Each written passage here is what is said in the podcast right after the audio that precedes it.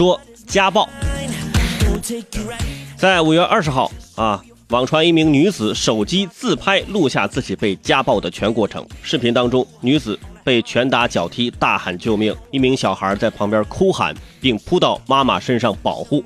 五月二十一号，汕头市公安局啊潮南分局通报说，被殴打妇女及施暴男子户籍均在汕头市，事发地呃为广东江门的鹤山市。目前，施暴男子已经被当地警方带走调查。我曾经在节目当中不止一次的说过啊，如果在婚姻家庭当中呢，呃，就是你的丈夫对你施暴，有第一次。就马上结束这段感情，真的，我有的人说，哎呀，这宁拆十座庙，不拆一桩婚。他有第一次，就会有第二次，而且你想改变一个人的性格和改变一个人的三观，是基本上不可能短时间之内完成的。他之所以能第一次打你，就说明他认为这个是没有问题的，他不认为这是错误的。所以说，也是提醒各位的女听众，当然我的听众都很幸福。当然也有部分男听众了啊，在现在的家庭生活当中，也有很多男听众是吧？也处于家家里的劣势，就跟我一样，是吧？呃，就是，但是大家多多注意啊。呃，当然了，家庭夫妻之间要相互理解啊，少些争吵，因为家暴的前期都是啊在争吵，是吧？就是争取能在吵架上就吵赢就可以了。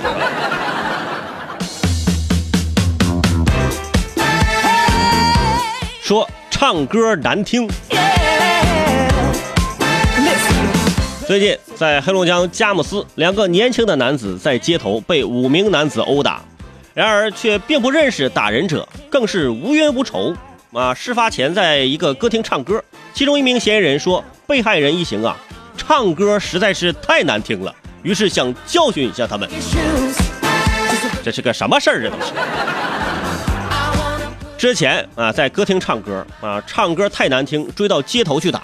我就想，这这肯定不是这样的原因。唱歌能有多难听，让你你你你想去揍他，对吧？再者说了，他唱歌如果这么难听，他在揍我的时候，我唱歌不就可以了吗？他就不就抱抱头滚在地上，哎呀，太难听了。我就想，还有比我唱歌更难听的吗？对不对？刚刚有位听众朋友说了啊，一闻一闻见这个榴莲呢，就瞬间躲到三米开外。那我一唱歌，我那同事瞬间五米之外，真的，我要在后面追着他们唱歌，他早破世界纪录了。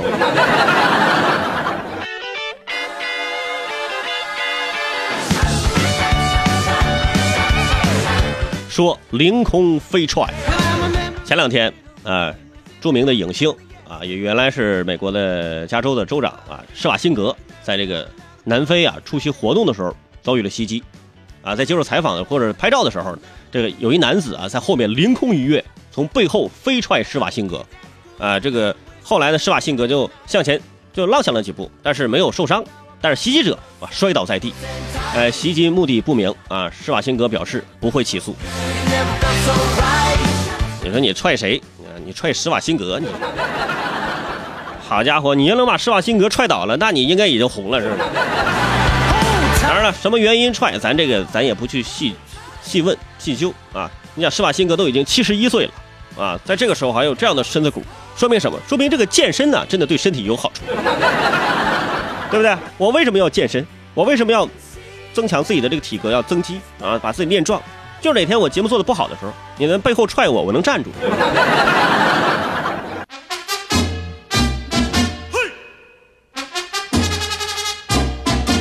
说葛优瘫，葛优瘫是这两年比较火的一个词儿，是吧？多年来呢，为了保护脊椎和防止驼背啊，我们都被强调坐姿的重要性，要坐如钟，是吧？但是英国的专家就研究发现，说适当的懒散坐姿将有利于肌肉压力的放松，哼，也能刺激这个腰间呃腰间盘呐分泌这个润滑液。专家鼓励大家适当的坐姿调整，不要长久保持一个姿势。这不要长久保持一个姿势，那我是知道的。但是我们说的这个葛优瘫呢，不是说就让你那么瘫一下就有些朋友呢，一坐在沙发上，自然而然就成为那种坐姿。那种坐姿你坐长了那也不行，是不是？就是你坐如钟的时候呢，你坐一会儿，那你瘫一会儿，是吧？就这样也会好。而且这个他说这个葛优瘫这个呢，呃，对身体好，呃，的确，可能会有助于你脱发。要不你看葛大爷是不是？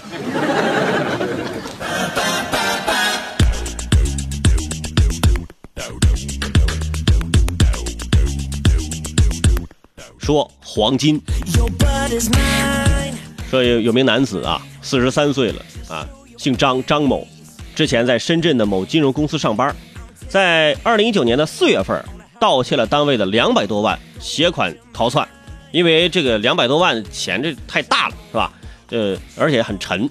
张某呢就花了一百四十一万呢，买了五公斤的黄金，啊，就带着走，边走边挥霍，啊，到了老家还了欠款，后来又去了浙江，之后身上就剩三公斤的黄金和十几万的现金了。哇，你花的不少，你欠了多少钱？后来来到了是吧？这个这个浙江的一个山清水秀的小镇，打算在这里改名换姓，住下来享受悠闲自在的人生。就还没有开始享受的时候，就被我们警方成功的抓捕了啊！真的说，这看这个事儿啊，这个故事，如果在大清没亡的时候，没准儿你还真能安详过这一生，没准还能成为传奇故事啊！现在只能成为笑柄。你把我们公安系统当摆设吗？这是啊？之前从单位拿了两百多万，你能跑到老家把欠款还了，就已经是给你时间了。所以说啊，这个大家不要就占这种便宜啊，就看到钱受不了这种诱惑。你看，而且在金融公司上班，说为什么现在那些 P to P 到最后不行啊？有很多人可能就禁不住诱惑，每天看见这么多钱，哎呀，不行啊。要有正确的金钱观，那钱呢是你的吗？那是暂时放在你那儿的。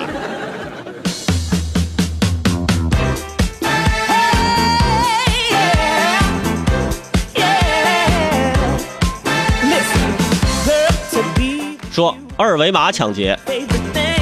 前不久啊，在有一天的晚上，啊，有个小伙子，姓李啊，李某，因为手头有点紧，便寻思着抄起新买的刀啊，啊，出去找点钱，哎，来到离暂住地不远处的小公园，通过二维码转账抢劫了一名女子。